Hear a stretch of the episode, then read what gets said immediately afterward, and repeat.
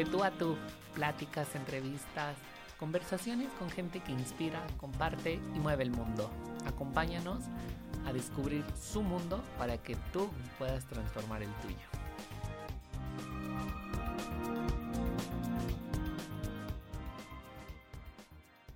Amigos, ¿cómo están? Qué gusto saludarlos. Estoy muy emocionado el día de hoy porque tengo un invitado increíble, alguien que se me hace maravillosa la labor que realiza aquí en el estado, no solamente en el estado, en la zona en la que habitamos, que es Toluca Metepec. Adicional a eso, bueno, creo que la temporada nos ha dado para conocer a muchísima gente que tiene algo más que compartir, no solamente en su comunidad, sino llevarlo más allá. Y el día de hoy les quiero presentar a nuestro invitado, Alex Olvera, miembro de Fundación Plan y activista. Alex, ¿cómo estás? Qué gusto saludarte. Muy bien, contentísimo, gracias por invitarme. Eh, la verdad es que me siento muy afortunado y aprecio muchísimo que me abras tu espacio y me compartas a tu audiencia para poder platicarles un poquito de lo que hacemos, de cómo ellos también pueden participar y sobre todo eh, de alguna manera compartirles un mensaje de esperanza para que en lo que sea que ellos hagan eh, no pierdan de vista que siempre podemos ayudar a los demás. Claro. Alex, te conozco de, por Instagram por la recomendación de una muy buena amiga un proyecto que traíamos que está pausado. Y al investigarte en redes sociales, casi siempre lo hago, stalkeo a la gente para, para poder conocer qué es lo que hace. Y descubro que haces mil cosas recientemente presentas una iniciativa que de la cual vamos a hablar, pero estudias economía. ¿Cómo das ese salto a la parte social? Así es, mira, hace dos años que terminé eh, la licenciatura en economía y la verdad es que tuvo mucho que ver con lo que yo me imaginaba el día que ingresé a la universidad o a la carrera, pero también me dio una enorme sorpresa y ahí fue cuando encontré esta vocación de vincular lo poco o mucho que sabía en materia económica para hacer beneficios sociales. Creo que vivimos en un momento en nuestra sociedad en general está muy enfocada a la acumulación de. Y cuando te, gradúas o, cuando emprendes un negocio o cuando emprendes una acción, todo el tiempo estamos buscando monetizarla y ver de qué manera consigo más beneficios y ver de qué manera genero más dinero y de qué manera compro algo nuevo y así, y así sucesivamente. Pero cuando yo entré a la universidad lo único que yo quería era entender la economía, porque tenía una referencia eh, de un economista muy famoso, que además fue presidente de este país, que no sé si mencionarlo porque siempre que lo menciono la gente me hace feo. Eres la segunda persona que me habla de esa este, porque es Carlos Salinas de Gortari, que por muchos es querido, por muchos es odiado, pero a mí me había inspirado mucho a estudiar economía por los resultados que dio durante su sexenio. Y que aunque yo todavía no nacía en ese momento, eh, mis padres me han contado como que eran buenos tiempos para sus finanzas familiares, para negocios y además pues están ciertas estadísticas. Entonces yo decía, bueno, yo quiero saber qué sabía él, qué entendía él, que pudo hacer cosas buenas por los demás. Y entonces por ahí es que comienzo a estudiar economía y ya cuando salgo me doy cuenta que había aprendido y adquirido conocimientos, pero que además había podido procesar un sentido 100% humano.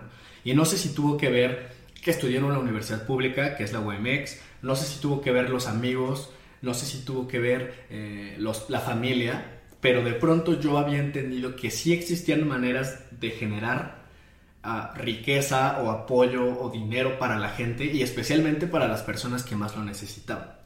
Para el momento que, que yo salgo de la universidad, eh, plan todavía no existía en el papel, pero ya existían las acciones y tenían varios años eh, haciendo algunas actividades de voluntariado, es decir, ya sabes que compras cosas y las llevas a un hospital o visitas un albergue infantil.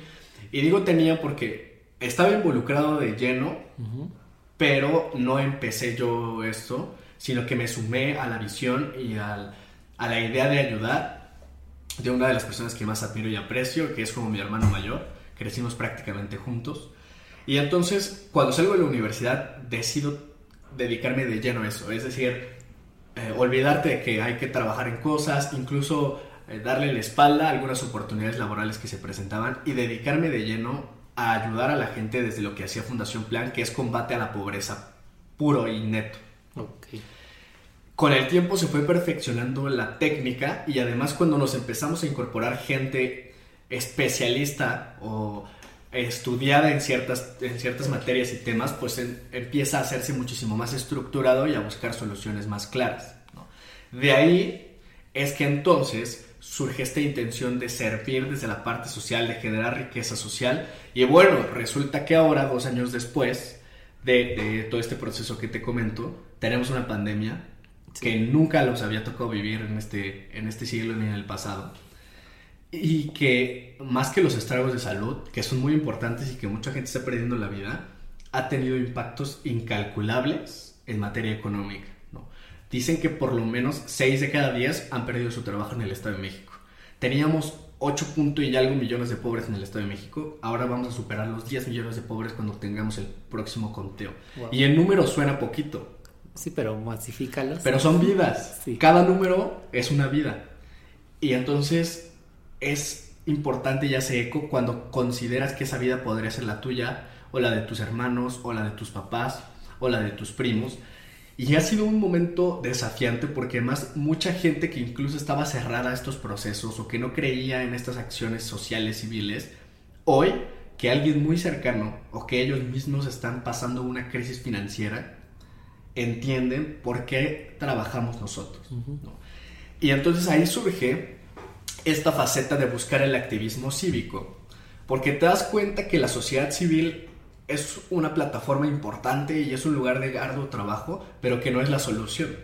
Y que jamás vas a lograr ni siquiera los puntos mínimos en términos financieros que, por ejemplo, tiene la Secretaría de Desarrollo Social del Estado para ayudar a la gente, porque es impresionante la cantidad. Recientemente que he estado muy involucrado en el tema y que justo hablabas de que pensionaremos un poquito más de la iniciativa, el presupuesto del Estado de México en 2020 son 300 mil millones de pesos. Es una cifra inaudita que yo en mi vida había dimensionado. Imagínate lo que comprarías tú con 300 mil millones de pesos. Sí, claro. Te jubilas tú, jubilas a tus papás, jubilas a toda tu familia y además hasta tus bisnietos seguramente. Sí, Y esto solo es lo que el Estado de México tiene en un año. Imagínate replicarlo y además lo van incrementando año, con año. Entonces, ante esta realidad, tanto del tema de, la pandemia y la crisis económica como de las cantidades exorbitantes de dinero que está gastando el Estado, surge esta intención de tener que pedir y si era necesario hasta exigir por la vía adecuada, es decir, en la estructura de leyes o en el andamiaje jurídico que nos permitiera, que por lo menos un porcentaje de ese dinero que no podíamos acceder a la sociedad civil para ayudar fuera utilizado en la gente que estaba pasando una situación muy complicada. Se vuelve sorprendente cuando te das cuenta que esas personas son 10 millones. Y entonces empiezas a dividir y dices, bueno, ¿cuánto necesitan cada quien? Y no es una cifra que establezca yo, que, que establezca la fundación o que nos inventemos en esta conversación, sino que hay una institución que se llama Coneval, que es la que evalúa los programas sociales en México y hace todo este análisis de pobreza en México y ellos establecen que para poder vivir dignamente, una persona tiene que contar con 3.195 pesos al mes. Por persona. Yo creo que en realidad está muy por debajo de poder vivir bien. Pero es lo que establecen. Entonces nosotros planteamos, necesitamos brindarle a estos 10 millones de personas por lo menos 3.195 pesos al mes. Cuando hacemos la suma, resulta que son los 300 mil millones. Hasta se pasaba. Y nos metemos en esta situación de, pues no le podemos exigir al Estado que todo el dinero y todo el presupuesto lo dé directamente a esta situación. Sí, claro. Pero descubrimos que podíamos vincularlo por familia. Y que entonces ya no eran 10 millones de personas, sino 2.5 millones de familias. De todas formas son un montón. Que son muchísimos pero son cuatro veces menos. Bueno, ok. Y cuando lo vamos diseccionando para poderlo hacer de manera más justa y equitativa, porque aquí hay otro tema y quiero hacer gran paréntesis, y seguramente lo has escuchado, Efra, mucha gente que dice, ¿por qué les regalan las cosas? Ajá, sí. ¿Por qué no se ponen a trabajar? Claro. Y sobre todo las personas que venimos de la cultura del esfuerzo, somos muy dadas a tener esa frialdad y decir, pues a mí me costó, a mis papás les costó, a mis abuelos les costó, pues que les cueste también a ellos. El problema es que este México y este estado no es un estado de oportunidades ya. Yo quiero que me digan qué empresa en este momento llega al Estado de México y construye 2.5 millones de empleos en un mes. Ninguna. Es imposible. Es que además somos un montón. Somos un estado con tantísima gente en donde cómo le das oportunidad a todos. Y además no solamente es la oportunidad financiera, sino desde la educativa para que vayan creciendo y escalando sus vidas. Totalmente de acuerdo. Y te voy a decir algo. El problema es que se ha generalizado el tema educativo, pero no se han terminado de construir las, las oportunidades serias y completas. Y te voy a poner un ejemplo claro. Uno de mis investigadores favoritos se llama Ricardo Rafael, es un investigador del CIDE, establece con números, que tal vez son innecesarios de mencionar ahorita, pero establece que en México los hijos de las personas pobres cada vez son más estudiados y cada vez siguen siendo igual o más pobres. Entonces, ¿de qué les sirve adquirir un poquito más de conocimientos si siguen sin tener la oportunidad de ejecutar esos conocimientos? Claro. Tiene que ser compensatorio. Por un lado, educarlos y generarles el conocimiento y el desarrollo y por otra parte, abrirles los espacios para que pongan en práctica ese conocimiento y que entonces sí puedan tener un desarrollo pleno. Ok. Pero mientras tanto, dijimos, necesitamos soluciones ya. O sea, cuando tú te fracturas una mano, no Sí, no espera. esperas. Ajá. Inmediatamente te la, te, te la entablillan, te la inmovilizan y ya después se ve si te la tienen que operar. ¿Me explico? Sí, sí, sí, sí. Entonces, en ese sentido dijimos, necesitamos una solución ya porque hay 10 millones de personas y se los digo de verdad con todo mi corazón, no es broma ni mentira, que no tienen comida, que están comiendo una tortilla al día porque tienen que comprar un kilo para una familia de 10 personas en toda una semana. Esa es la realidad de 10 millones de mexiquenses y la solución no es generar puestos de trabajo en los próximos 5 años, porque en los próximos 5 años seguramente la mitad va a estar muerto por falta de comida. Entonces, ¿qué solución damos? Empezamos a meternos más a fondo y descubrimos que existe una ley en el Estado de México que se llama la ley de desempleo Para que a todos los desempleados formales y un porcentaje de desempleados informales tuvieran acceso justo a esta renta de 3 mil pesos, Claro. indexada con Eval. Pero tenía una- un candado como cualquier ley. Solo podía echarse a andar si el gobernador lo pedía. Cosa que no había pasado hasta ese momento y que a la fecha no ha pasado. Entonces dijimos, ¿cómo puede ser posible que tenemos 60 mil desempleados en el Estado de México y el gobernador piense o crea o diga que no estamos en una crisis laboral y que entonces estos 60 mil desempleados tengan que estar por la calle buscando qué hacer porque ya aparte no solo fueron despedidos, sino que otras empresas tampoco están Sí, contratando. claro. No. Entonces hacemos un primer exhorto a título personal junto con un, un amigo eh, que también lo hizo a título personal para pedirle a la Secretaría del Trabajo pues que le dijera al gobernador como extensión, la Secretaría como extensión del gobernador, que echara a andar la, ley, ¿no? que hiciera lo que era justo, ejecutar una ley, no era, no lo estábamos pidiendo algo extra, simple y sencillamente que se cumpliera la ley. Ok. Decidieron hacer caso omiso, hicieron un programa de apoyo al desempleo completamente falso, con una plataforma para registro falsa, solamente estuvo 10 horas abierta la plataforma en domingo a partir de las 5 de la tarde. Eh, Resulta que en dos días ellos ya habían seleccionado a todos los beneficios. Fue una cosa tristísima que de hecho en este momento se encuentra siendo revisada por la OSFEM y que fue muy señalada por los diputados del Estado de México de esto estuvo mal, hicieron algo equivocado y van a tener que dar cuentas al, al- al respecto. Pero ante esta situación, y, y te voy a ser muy sincero, Efra, y también con toda tu audiencia, ante la frustración e imposibilidad de ayudar más, porque en la fundación teníamos en ese momento apoyo para 530 familias, Ujú. pero llega un momento en el que cada que vas a la comunidad te encuentras con por lo menos 10 familias más Claro. y que además tus recursos empiezan a disminuir, ¿no? Y que a lo mejor al principio tenías canastas alimenticias para las 530 y luego para 400 y luego para 100 y luego ya solo te quedan 10 y entonces tienes que buscar cuál es la que de verdad más lo necesita. Pero además llega el momento donde ya no tienes nada Claro, sí. y que, y que te das cuenta que la situación económica de tu estado y de tu, y de tu ciudad es tan delicada que tampoco puedes salir a pedirle o a exigirle a la gente que te ayude. Ante este esquema, decidimos comenzar una iniciativa de ley ciudadana donde planteáramos reformar la ley de asistencia social del Estado de México para que el Estado destinara solamente el 9% del presupuesto. Con solo el 9%, o sea, de 100 pedazos, Ajá, sí. 9 pedacitos pueden terminar con la pobreza financiera en el Estado de México. Wow. Alex, ¿cómo, antes de que continuemos, Dime, cómo te inicias como activista? Uy, te voy a decir algo. A mí me encanta el término. Ajá. Y desde chiquito siempre admiré a Martin Luther King, a Malcolm X, porque además eran gente que desde mi perspectiva tiene mucho estilo, ¿no? Hasta para vestir, y para hablar, y son impresionantes. Pero creo que el término activista es un término que te lo da la sociedad Ok. y tus hechos.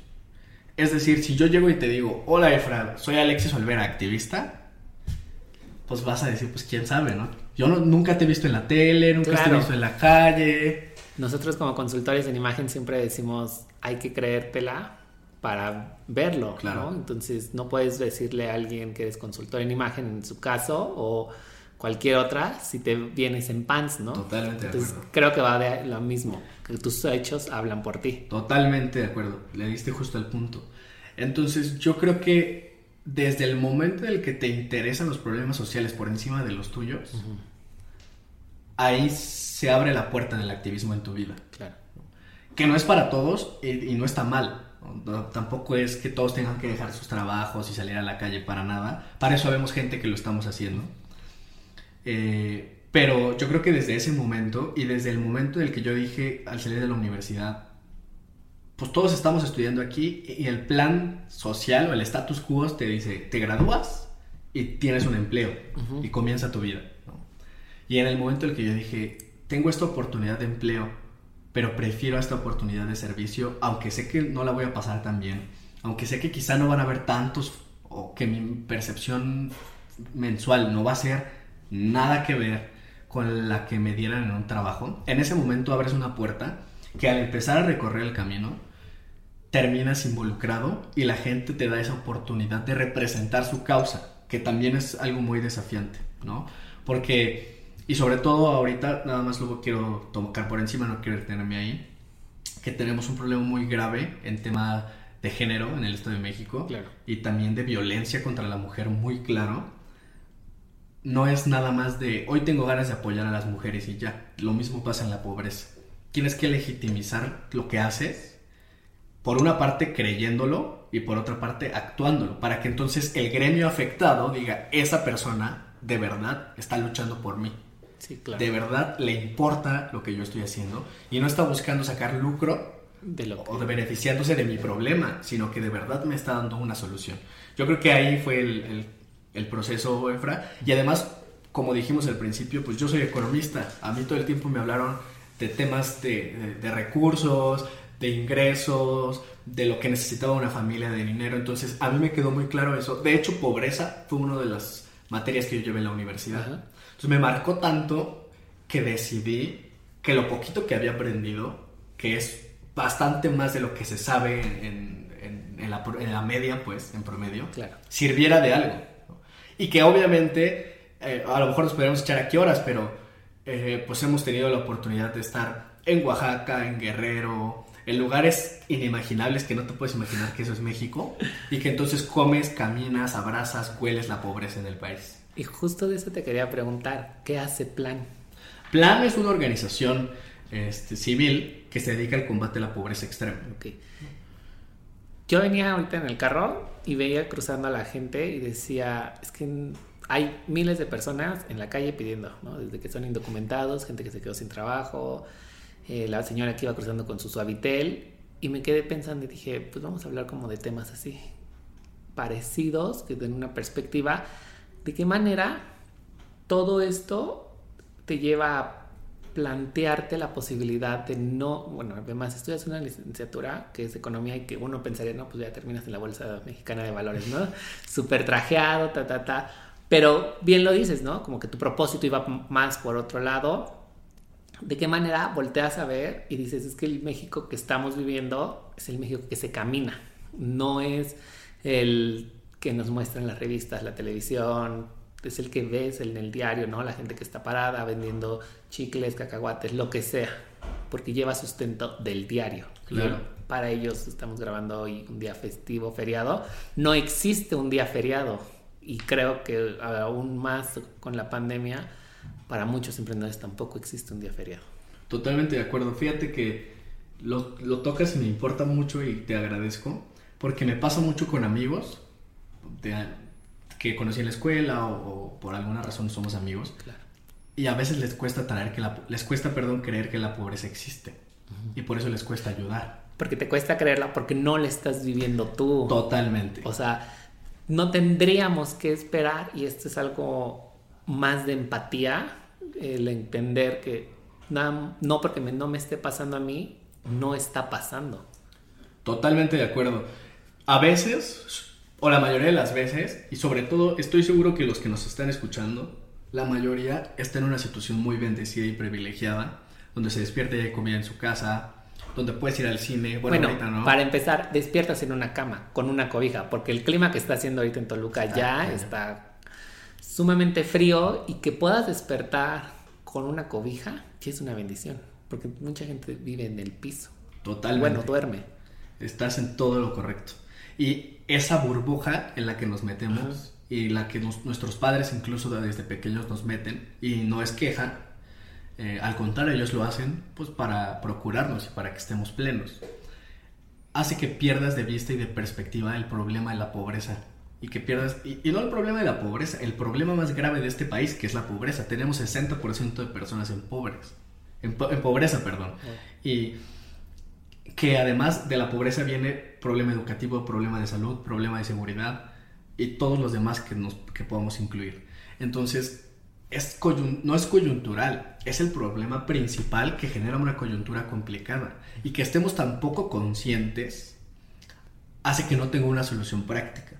Porque primero no hay esa conciencia de exigir a las autoridades que tendrían que resolver el problema. Claro. Y por otra parte, te voy a poner una práctica bien sencilla que aprendí de una organización americana. Porque la verdad en Estados Unidos para recaudar fondos son Sí. fantásticos. fanta- ni el teletón, de verdad.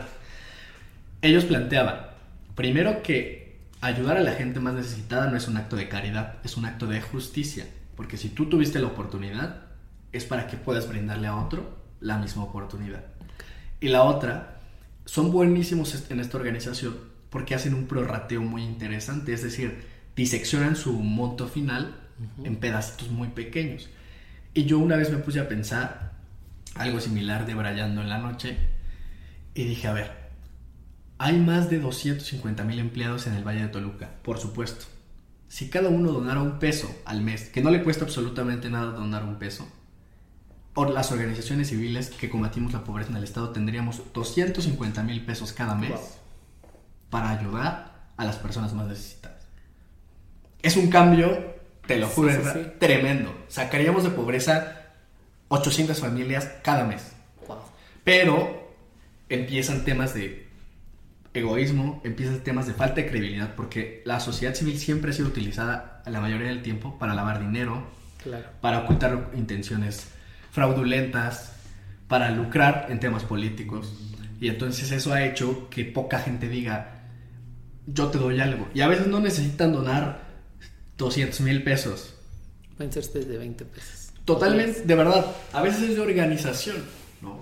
Y es justo lo que te estoy diciendo. 150, es más, no hablemos de 150 mil empleados, hablemos de 3 mil empleados que donaran 10 mil pesos. Son, perdón, 3 mil empleados que donaran 10 pesos cada mes, que se- te los vas a gastar en dos cigarros, te los vas a gastar en Un unos agua, cacahuates.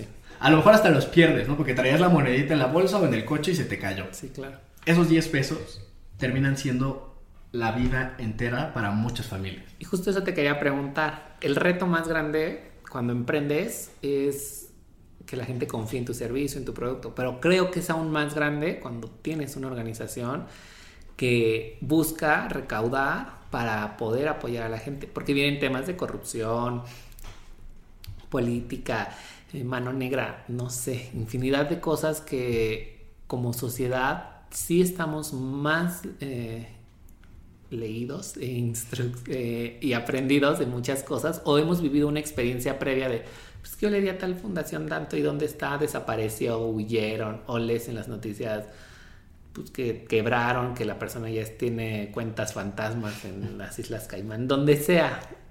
Pero como generación millennial hemos aprendido también a identificar que sí, que no y hacia dónde lo puedo llevar. ¿Cuál es el reto más grande? Te voy a decir algo que siempre dice el, el presidente de la fundación, que además tengo la fortuna que sea mi primo, y mi hermano me dice siempre, hacer una fundación, porque ya te imaginarás la cantidad de amigos, conocidos, mensajes que, oye, yo quiero hacer una fundación, ¿cómo le hago? Y es padrísimo y, celebramos cuando, porque es como cuando un niño quiere estudiar lo mismo que tú y tú lo ves y dices, wow, uno más. Sí. ¿Qué, es, ¿Qué es lo más difícil? Y nosotros siempre le decimos, o él siempre le dice, hacer que suceda, porque para que suceda se necesita dinero y si no lo tienes, lo tienes que pedir. Pero aunque lo tengas, nunca vas a tener lo suficiente para, solucionar el problema. Y hacer fundación siempre significa el mismo reto que hacer una empresa, pero sin poder ganar un peso. Y te voy a decir algo, cuando eres fundación, también te cobran luz, también te cobran internet, también te cobran renta. Si necesitas un, un servicio, por ejemplo, de consultoría de imagen, muy rara vez alguien te dice, no te preocupes, yo te lo regalo. No, pues esta es mi tarifa si lo ocupas. Si necesitas un servicio de plomería, no viene el plomero y ay, qué buenos son, ustedes ayudan gente. Yo te voy a ayudar. Por supuesto que no. Vienen y te cobran sus honorarios. Entonces, ese es el desafío más grande. Cómo legitimizar tu causa primero y después cómo hacer, una vez que ya es legítima, que las personas se involucren y participen. Es muy complicado porque además estás todo el tiempo en el ojo público y en el ojo fiscal del SAT. Y más ahora. Entonces, alguien tiene el buen corazón de donarte 10 pesos y ya, ¿por qué recibiste 10 pesos? ¿Quién te los dio? ¿De dónde te los dio? Compruébame, que ya en un formato. Para recibir, por ejemplo, un, un donativo de 100 mil pesos en adelante, que suena mucho dinero, pero que en realidad a veces el impacto es chiquitito frente a la problemática. Claro. Hay que llenar de documentos que para qué, o sea, que hay empresas que dicen, ¿sabes qué? Sí te lo quería donar, pero no tengo tiempo de sentarme a hacer todo eso, así que, sorry. Wow. Y dices, no puede ser, o sea, a, veces... O sea, es más eh, la burocracia. Totalmente. Y no por nosotros. No, pues no porque Hacienda no lo exige. Y si no lo hacemos, Hacienda no lo castiga. Y no lo castiga no con una sanción o una reprensión, con una multa financiera. Entonces, imagínate si de por sí es difícil recaudar los fondos para ayudar todo el Todavía aparte te multan para retirarte el dinero porque tú no cumpliste sus normas. Exactamente. Entonces, hay que tener un cuidado exorbitante y también ser muy minuciosos. Pero el desafío una vez, el desafío nunca se termina, más bien lo vas logrando o lo vas rebasando con cada causa que vas eh, o con cada proyecto que vas cumpliendo dentro de la fundación y viene uno nuevo, ¿no? Y viene uno nuevo y otra vez hay que buscar fondos y hay que... Nosotros recurrimos bastante a la venta asistencial, que no siempre es bien vista, porque lo mismo, no, pues es que cuántas van a cuántas cosas van a vender y luego se lo van a quedar, ya te imaginarás. Okay, prácticamente, ¿cómo funciona esto? La venta asistencial es una venta tradicional. Se le llama asistencial porque los fondos no son para una utilidad, sino más bien son para una causa social y eso no lo permite la ley. Hasta ciertos montos. Tampoco podemos tener una venta asistencial de coches, ¿no? Así de que no, pues dos por... No, no se podría. Hasta ciertos montos nada más. Ok. Y entonces lo que hacemos es que compramos una pelota que nos costó 5 pesos y la vendemos en 7 pesos y entonces los 2 pesos pues son dirigidos a algún proyecto de la causa. Nunca jamás tomamos, no sé, un peso porque pues a mí yo fui por a cargar las pelotas, jamás. Si la utilidad son de dos pesos, los dos pesos van directamente a la causa. Jamás, jamás. Aún y cuando entendemos que no deja de ser trabajo. Claro, sí. Y que a veces es trabajo muy técnico. Por ejemplo, hacer una declaración de transparencia anual. Hay contadores de muchísimos años de experiencia que no la saben hacer. Porque para una donatera autorizada en sociedad civil es muy diferente a una empresa. Y que nosotros la hacemos a lo mejor de corazón y por servicio, pero que si vas a un contador te dice, ah, pues son 3 mil pesos. Entonces, solo quiero aclararlo como para, no para limpiar o para decir algo particular de nosotros, sino para que la gente se motive, como tú dices, a investigar y a apoyar a causas que de verdad están haciendo un trabajo porque necesitan ayuda, ¿no? La causa social que no necesita ayuda está haciendo algo mal o está lavando dinero. Eso es un hecho por todas las causas sociales genuinas o sociedades civiles necesitamos ayuda todo el tiempo, manos, trabajo, lo que sea. Entonces, eh, la situación pues tiene un desafío genuino, pero que es muy satisfactorio y va a sonar a cliché, pero de verdad es muy satisfactorio cuando llegas a, a la comunidad y ves una sonrisa, y te da un abrazo y ves una lágrima de una mamá que no tenía oportunidad de comprarle a su hijo el uniforme y entonces ahora ya lo tiene. O te puedo contar una anécdota muy breve, por favor. Sí, claro. Ahora en pandemia, como te decía, teníamos 530 familias atendidas y nos quedaban las últimas, no me acuerdo si 6 o 7 despensas. Ya, ya, ya no teníamos más, era lo último. Y entonces nos dieron la ubicación de siete familias extras que no atendíamos en la zona donde nosotros atendemos y entonces pues empezamos a buscarlas. Llego a una casa, y esta me tocó a mí, por eso es de mis favoritas. Llego a una casa, le llamo a la señora y le digo, señora, ¿qué tal? Soy Alex de Fundación Plan. Eh, vengo a entregarle una canasta alimenticia, le expliqué todo, yo creo que ya le habían comentado. Y entonces, donde la casa donde, bueno, del cuarto donde estábamos estacionados afuera, porque son el cuarto es literal en medio de la nada, sale una señora hablando por teléfono. Inmediatamente yo dije, pues es ella, ¿no? Yo estoy hablando por teléfono con una señora, esa señora sale, esta es la ubicación de WhatsApp que me enviaron. Okay. Y entonces la señora me ve y yo traía nuestras canastas alimenticias, las hicimos unas en bolsas craft y unas en cajas. Okay. Pero como estas eran las últimas, lo que hicimos fue la merma de todo lo que habíamos comprado, rellenar así como paquetes más grandes. Nuestras, nuestras canastas eran por 12 días, estas eran, las de cuenta, por 18 o 20 días. Bajo con mi caja, la señora me ve, cuelga, y pues yo también colgué. Le digo, ¿qué tal? ¿Cómo está? Este, soy Alex, acabo de hablar con usted. La señora estaba como en shock, pero pues me recibió la ayuda. Eh, me empieza a decir, joven, muchas gracias, mi esposo lleva dos meses sin trabajo, tengo a mi suegra muy enferma de no sé qué, mis hijos no habían comido, y la verdad es que hoy no, no sabíamos ni qué íbamos a comer. Ay, no se preocupe. ¿Sabes? No es, que soy, no es que sea frío, pero te haces un poquito en este trabajo, ¿no? Porque pues te acostumbras un poquito a ver tanto dolor que te tienes que hacer fuerte para que no te estés quebrando cada ocho días o cada día que vas a ayudar, ¿no? Yo, ay, sí, señora, no se preocupe, pues ya estamos aquí, ¿vale? Me subo a la camioneta Avanzamos, no te miento, pero avanzamos un minuto y me llama la señora, joven, estoy afuera de mi casa, no lo veo. O sea, le entregaron la ayuda a alguien más. Y yo, ¿qué? Y de repente a lo lejos, medio kilómetro, veo una señora así agitando la mano durísimo de, soy yo. Gracias a Dios traíamos todavía más. Justo eso te iba a preguntar, ¿os entregaron una ayuda a alguien más? Que lo necesitaba. Que lo necesitaba. Pero que no estaba contabilizado. Justo era eso. Fue impresionante. porque la señora que me recibió lloró. Para esa señora nosotros fuimos un ángel en ese momento. Claro, y además hay cosas que no puedes fingir, como una lágrima, ¿no? O a lo mejor tendrías que tener muchísima práctica para que alguien que después de un momento tan duro, con una crisis tan desesperante, tú te sueltes llorando nada más porque, ah, sí, vamos a fingir que esto está actuado. y te voy a decir algo, Fra. A lo mejor si llego y veo una casa y digo, pues tal vez pero era un cuarto de madera en medio de... Eh, es una comunidad que se llama Cholula por Ocoyoacac, que es una comunidad eh, como más ejidal, pero tiene zonas muy alejadas, 100% agrícolas, no hay camino, entras en medio de... De la nada. De la nada y que es gente que se dedica a hacer albañiles o a cosechar y que pues no perciben mucho ingreso, pero además este señor se había quedado sin empleo.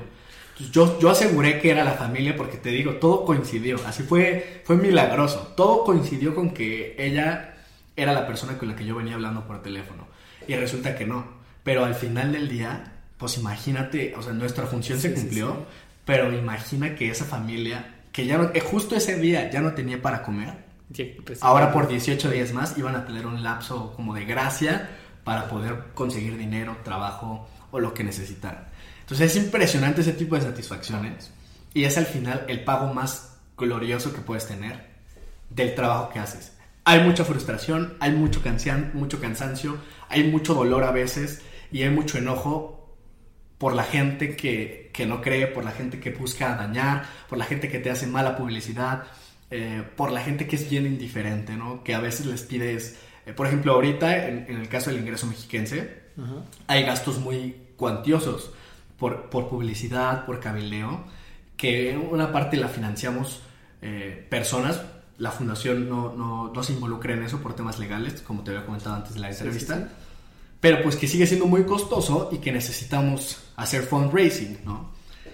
Y que en este momento tenemos eh, una, una, venta asistencial de playeras que dice ingreso mexiquense, playeras muy padres, muy sencillas, que cuestan 99 pesos, o sea, creo que en ningún lado compras una playera de 99 pesos, pero aquí sí, y que la gente, o que hay mucha gente que dice, no, no me interesa, no me molestes, te vas a caer el dinero, ¿para qué lo ocupas? Y que dices, no puede ser, no, no, no puedo creer. Hay hechos, hay datos, hay fotos, videos. Es más, ha habido gente que hemos tenido que decirle, ve, te vas a ir un día con nosotros y vas a hacer la mitad de, lo que, hacemos para que tengas idea del problema y de la solución. Y afortunadamente la gente que ha accedido se le ha cambiado el panorama. Una vez atendimos personas en situación de calle en Ciudad de México, que es muy complicado. Si algún día has tenido oportunidad de estar, por ejemplo, por el Teatro Blanquita, ya es una comunidad de indigentes, así de 100 indigentes, y que ya viven ahí, o sea, hasta tienen pedazos de piso que ya son sus cuartos, ¿no? De aquí para acá es mi cuarto y así. Y nos tocó una voluntaria que te lo juro, iba maquillada así impecable, pantalón de vestir, flats, saco, y todos así de, Nadie la vio. Es libre, ¿no? O sea, ella sabía lo que venía y ella decidió venir así. Salió, así es maquillaje así súper corrido, así impresionante. El cambio, ¿no? O sea, que de ah, pronto van con una perspectiva o con un ser muy duro y cuando se confrontan a la realidad de este país, les cambia la vida. Que es justo lo que mencionabas, ¿no? Eh, la parte de vivir en una burbuja que no es que esté bien o esté mal, sino no, no todos hemos tenido la oportunidad de romperla al 100%, claro. porque nuestro círculo también se va haciendo mucho más pequeño y te va cerrando a, pues yo voy del trabajo a mi casa, de la oficina a mi casa, de mi empresa a mi casa, y la misma dinámica de mi día a día me impide a lo mejor el, si trabajo ocho horas, claro que el fin de semana lo único que quiero es estar en mi casa o salir a pasear. Sí, claro. No enfocarme en, porque se nos olvida también que pues, están los otros. Primero pienso en mí y luego ya vendrán los demás. ¿Y sabes qué pasa, Efra? Yo me doy cuenta mucho. Yo soy una persona, por ejemplo, que me fascina tener cambio en el coche o en la bolsa, porque yo no puedo. O sea, en realidad yo me considero de carácter frío, pero soy muy sensible a la gente. Y sobre todo a los desconocidos que veo que están pasando un momento complicado. Entonces, yo no puedo que pase una persona y no darle una moneda. Que cuando están pidiendo dinero, cuando venden algo, no puedo. Es claro. ¿No? Entonces, me toca ir con amigos a veces, me toca ir con familia, eh, me toca ir a veces con desconocidos en un vehículo. Y siempre les digo, yo puedo medir el corazón y la calidad de una persona en cómo trata al que se acerca a su ventana y le pide una moneda. Porque es muy diferente que no traigo y que si pasa, no traigo, discúlpame, no te puedo dar. Sí. Ah, no te quiero dar, porque eres un drogadicto, no te quiero dar porque te está manipulando el crimen organizado. Que sí pasa. Eh, es más, aquí en el Estado de México, muy cerca de la zona en donde estamos, hay gente pidiendo dinero impuesta por un cártel. Claro. No, no hay necesidad de ir a fondo pero ya no queda en ti. Ajá, justo eso te iba a decir. En algún momento escuché que alguien decía, es que no les das, porque, o tú das, pero dices, es que se lo doy, le doy, cambio el dinero, la parte monetaria, por una despensa, porque no sé en qué se lo vaya a gastar. Y la persona decía, es que tú dalo sin importar qué es lo que vayan a hacer.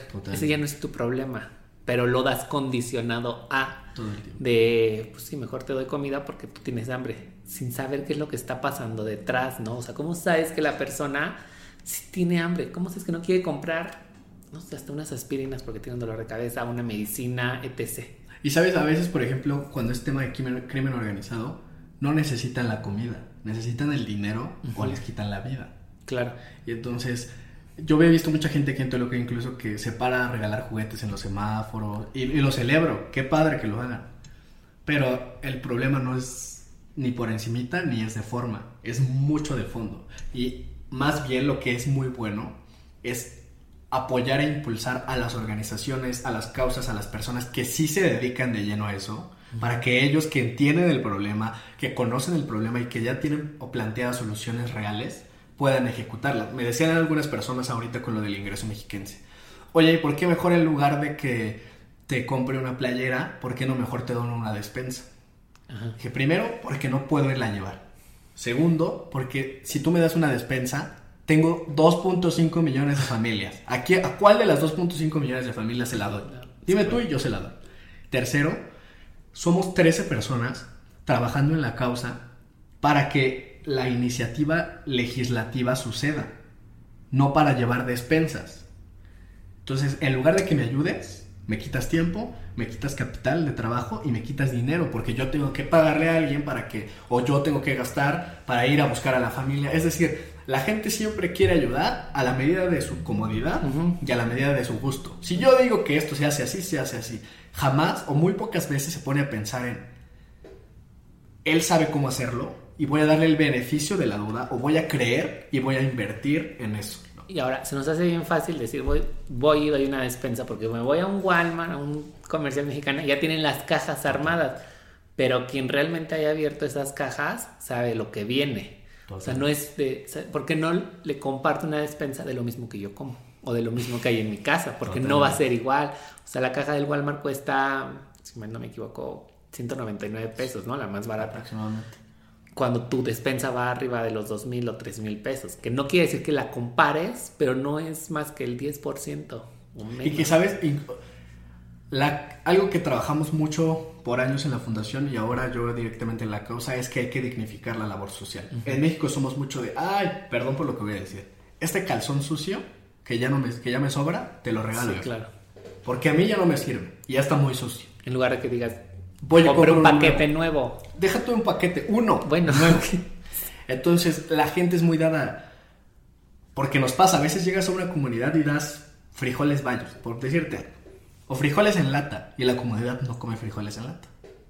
Y está en su derecho humano de decir, yo no quiero comer, tengo mucha hambre, pero no quiero frijoles en lata, quiero frijoles este, leguminosa para yo ponerla en, a hervir. Y la gente entonces se molesta. No, pues es pobre porque quiere, porque yo le estoy acercando. A ver, tú no, tú no te comes lo que sea. Claro que comemos a nuestras posibilidades, pero siempre prefiriendo nuestros gustos, ¿no? Entonces, como dices, a veces van, compran la despensa promedio y resulta que no les sirve. Y a veces también pasa, ¿sabes qué? Que donan cosas que ni pueden hacer. Por ejemplo, donan waffles para hacer el microondas. amigo, no hay electricidad. Muchísimo menos hay un electrodoméstico.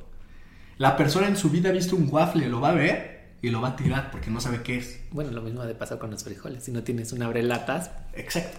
No sé si todos vengan de abre fácil, ya. No, pero sí hay desafíos. Entonces no hay nada como ayudar a una persona, causa o sociedad civil que sepa perfectamente lo que está haciendo.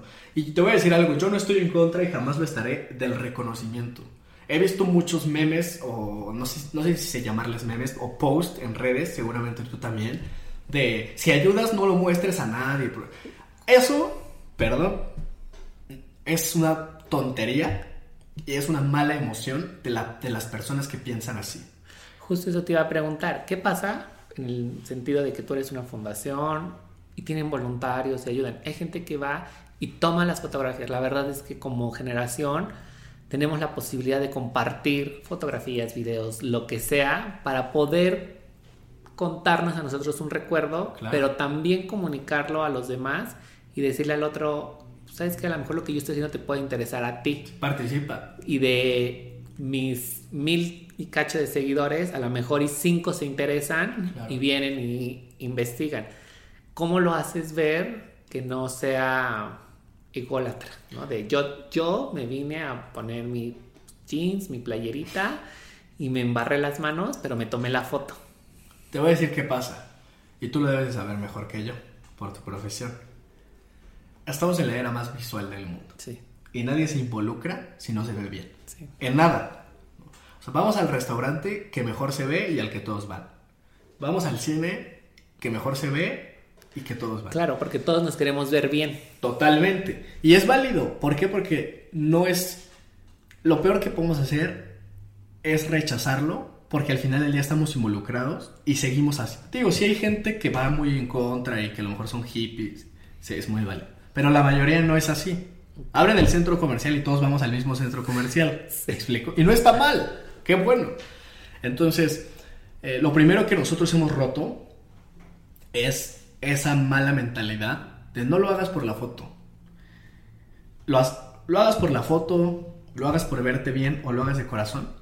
Cualquiera de las tres ayuda, sirve y cambia una vida. Así que hazlo por las motivaciones que tú quieras, pero hazlo. Yo estoy casi seguro, Efra, que el 90% de la gente que sube ese tipo de contenido de no lo hagas por la foto, en su vida ha hecho algo. En su vida. Entonces más vale el que lo hizo por la foto, pero lo hizo, a que el que critica, pero no está haciendo absolutamente nada. El, dentro de la fundación hay una condición. Los voluntarios no pueden tomar fotos. Y, no, y no tanto porque, porque no queramos fomentar su ego, sino primero porque se distrae. Y segundo porque hay privacidad porque se trabaja con niños.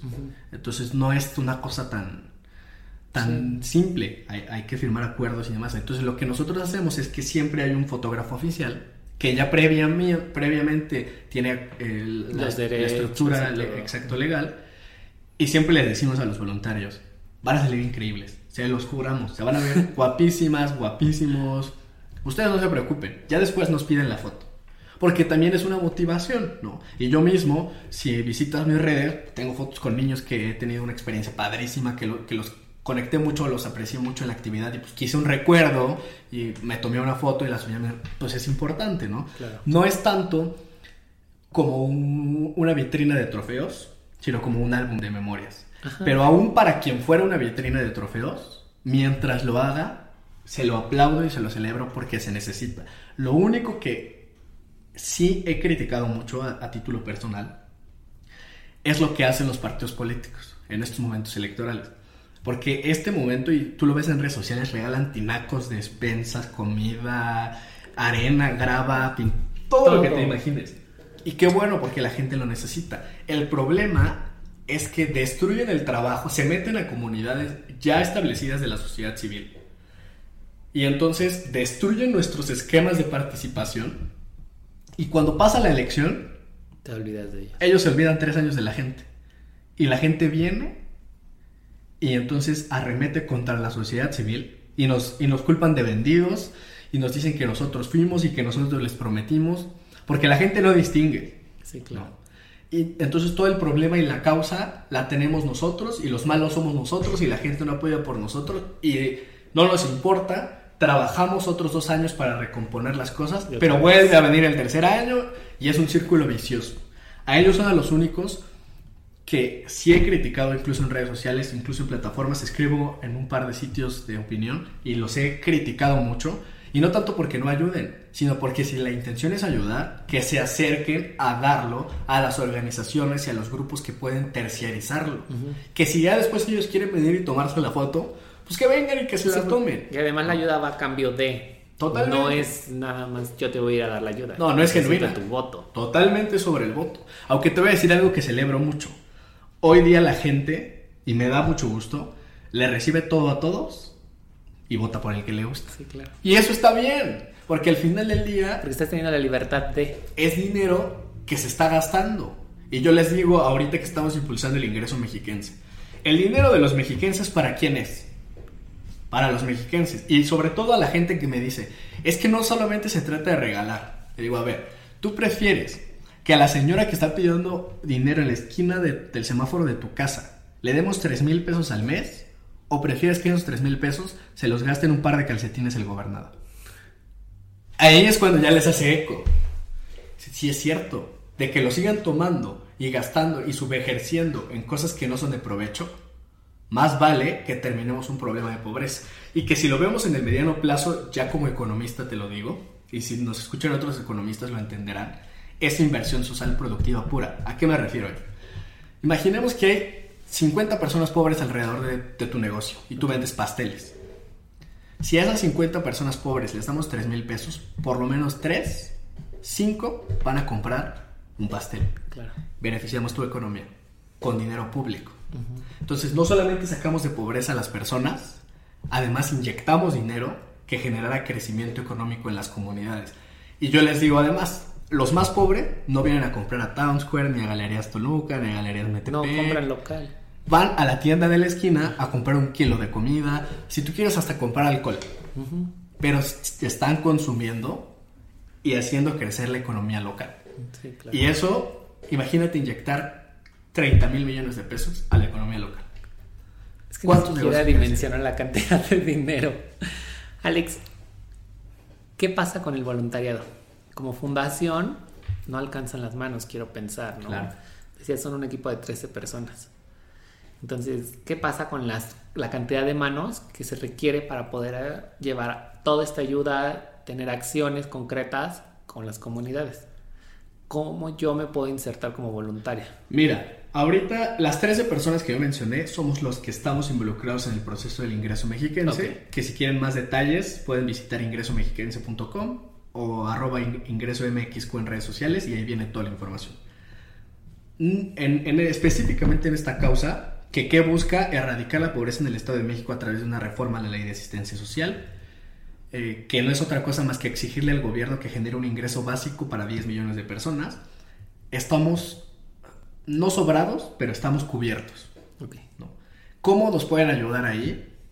Compartiendo, difundiendo y si quisieran, adquiriendo uno de nuestros productos asistenciales. Uno o varios, los que gusten. En cuanto a la fundación, es un equipo más grande y más estructurado, donde sí hay voluntariado constante y donde hay espacio hasta para mil personas. Ahí se necesitan manos. Manos que quieran ayudar a reforestar, manos que quieran ayudar a limpiar su, colonia, manos que quieran ir a abrazar niños en situación eh, de orfandad, manos que quieran ir a bailar con viejitos en, asilos, manos que quieran eh, remodelar casas, que quieran eh, construir o pintar un espacio de una familia que está completamente destruido, ahí sí se necesitan manos. Pueden visitar fundacionplan.org, ahí viene la información completa del voluntariado, tiene una cuota de recuperación del voluntariado porque genera, tener un voluntario genera costos.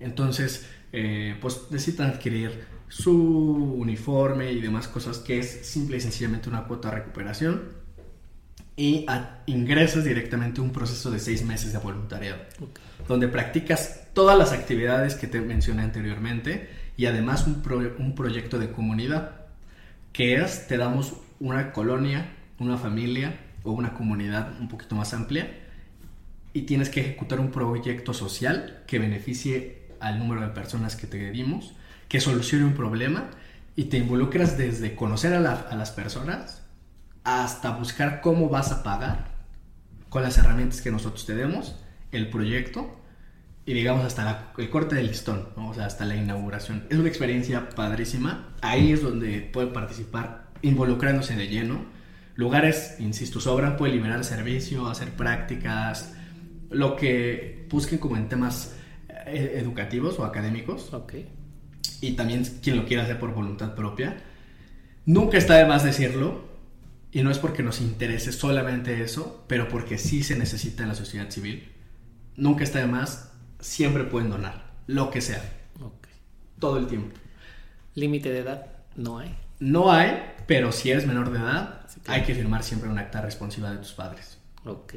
Si eres mayor de edad, pues sí firmas una responsiva, pero ya consideración tuya, ¿no? Tú eres responsable de lo que pueda suceder. Wow. Mm, sido, me has contado muchas cosas, me está volando como la cabeza.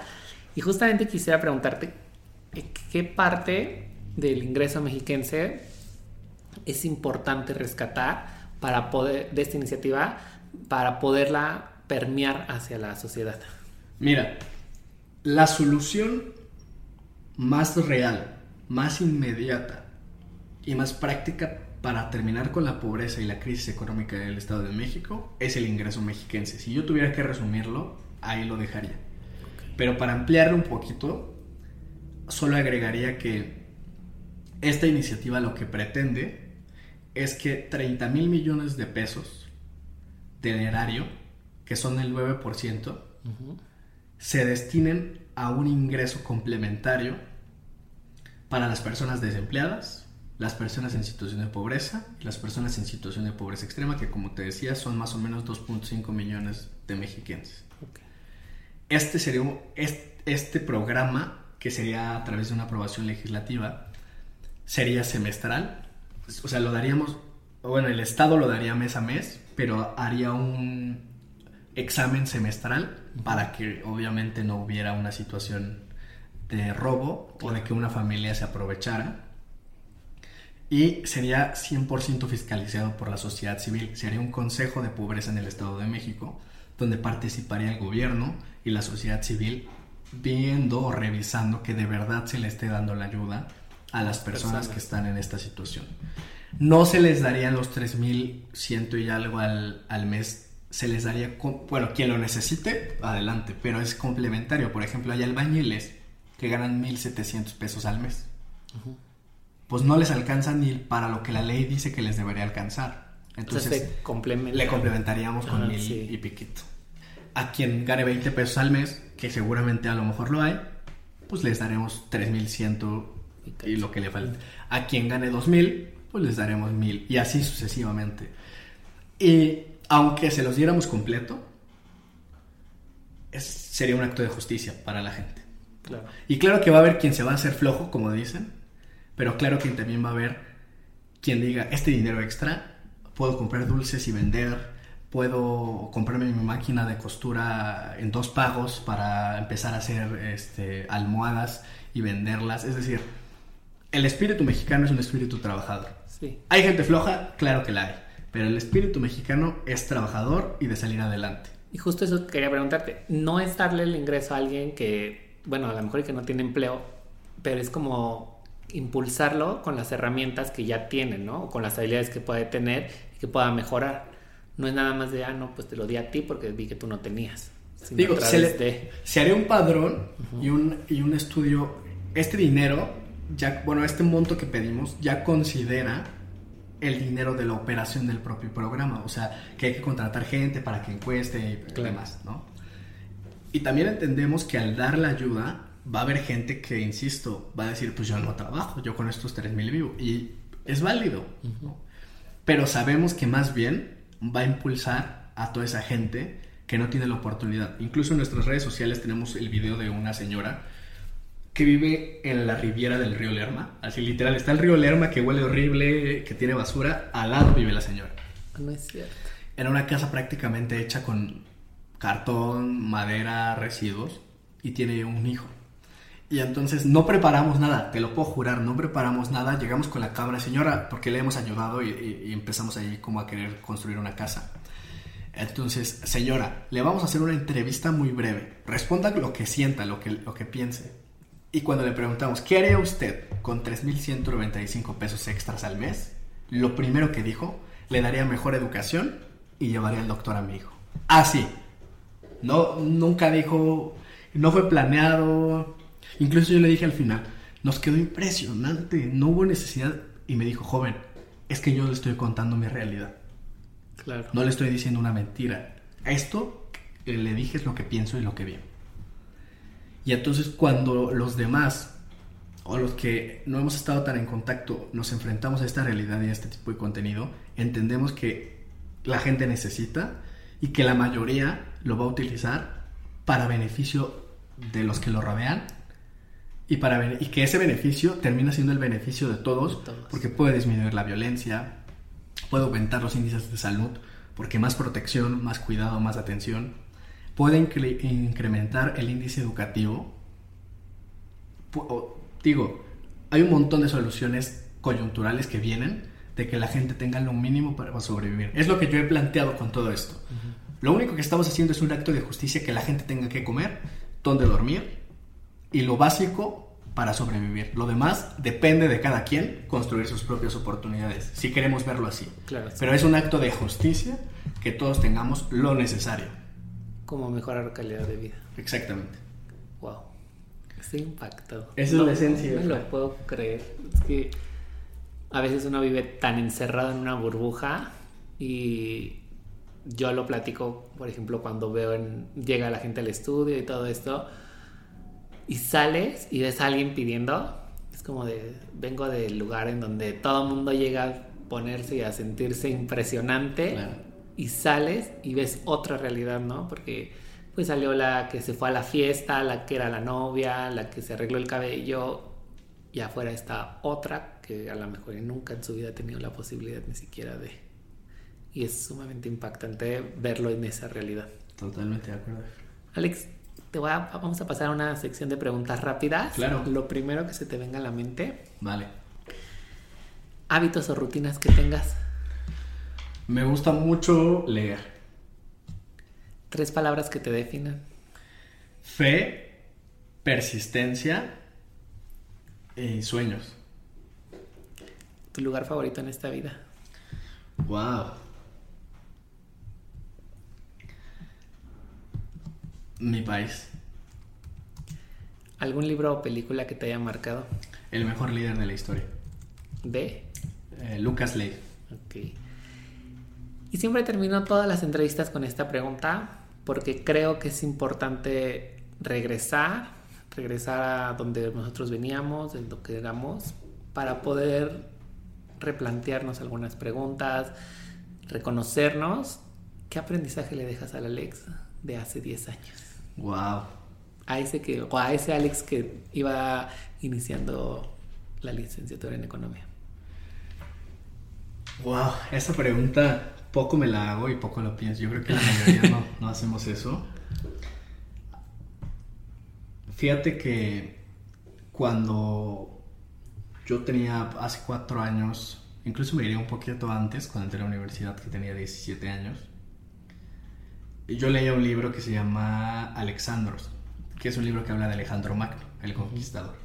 Y él había conquistado el mundo, todo el mundo que conocían a los 21 años. Entonces yo tenía 17 y yo decía, yo a los 21 años tengo que haber logrado algo wow. O sea, si él pudo conquistar todo el mundo, yo quiero, obviamente no voy a conquistar todo el mundo, Ajá, sí. pero yo quiero haber logrado algo impresionante. Y entonces empezaba a ver futbolistas, cantantes, ya sabes, ¿no? Sí. Que de, de la noche a la mañana son Sí. famosísimos y tienen que se millones. comen el mundo. Totalmente. Y vivía con mucho estrés y vivía con mucha ansiedad por, por esa autopresión de decir, tú tienes que hacerlo, tú tienes que hacerlo. Y hoy, que son, tenía 17, 3, 8, casi 8 años después, puedo decirle que lo que vale en la vida es las demás vidas. Y que es importante la plataforma y es importante llegar hasta los lugares de influencia y, y de, toma de decisión y, y de, de influencia incluso financiera, siempre y cuando la intención sea beneficiar a todos los demás y ayudar a que la ciudad en la que vivimos sea un lugar mejor. Y le diría específicamente y resumido algo que ahora es una de las mis frases favoritas, o dos más bien de mis frases favoritas. La primera, que ciudadanos diferentes hacen ciudades diferentes. Y la segunda, que podemos llegar en esta vida a ser nadie, que no sabemos ni de dónde venimos, ni a dónde vamos, pero que terminamos representando a alguien que es todo, a alguien que, que somos una representación de energía pura en la Tierra. Y que nuestra posibilidad está hacer que las cosas sucedan o no sucedan. Y que si somos conscientes que cuando algo sucede repercute en algo más, en alguien más y en algo más, podemos transformar la realidad de nuestra ciudad. Eso sería lo que le diría. Wow, qué increíble. Porque además eres súper joven. eh, Me queda muy claro que es más joven que yo. Entonces, me dejas como muchos aprendizajes y muchas enseñanzas que estoy seguro que al compartirlas en el podcast y en el audio van a impactar a alguien. Porque para mí sí has hecho un bastante. Un poquito, ahí vamos. Alex, ¿dónde los pueden encontrar? ¿Dónde te pueden encontrar a ti, a la fundación? ¿Cómo sumarse a la parte del ingreso? Apoyarlos si quieren ser voluntarios. Eh, yo estoy en redes sociales como arroba alexolveramx, Facebook, Instagram, Twitter. La fundación es arroba fplanorg, igual en todas las redes sociales, y la página web fundacionplan.org. Y en especial la causa del ingreso mexiquense, la página web es ingresomexiquense.com, muy fácil de buscar, y las redes sociales ingreso MXQ. Ok, perfecto. Amigos, si les gustó este episodio, por favor compártanlo con alguien que les pueda funcionar. Etiqueten a nuestro invitado, Alex Olvera, y etiquétenme a mí, arroba efragv, y nos escuchamos la próxima.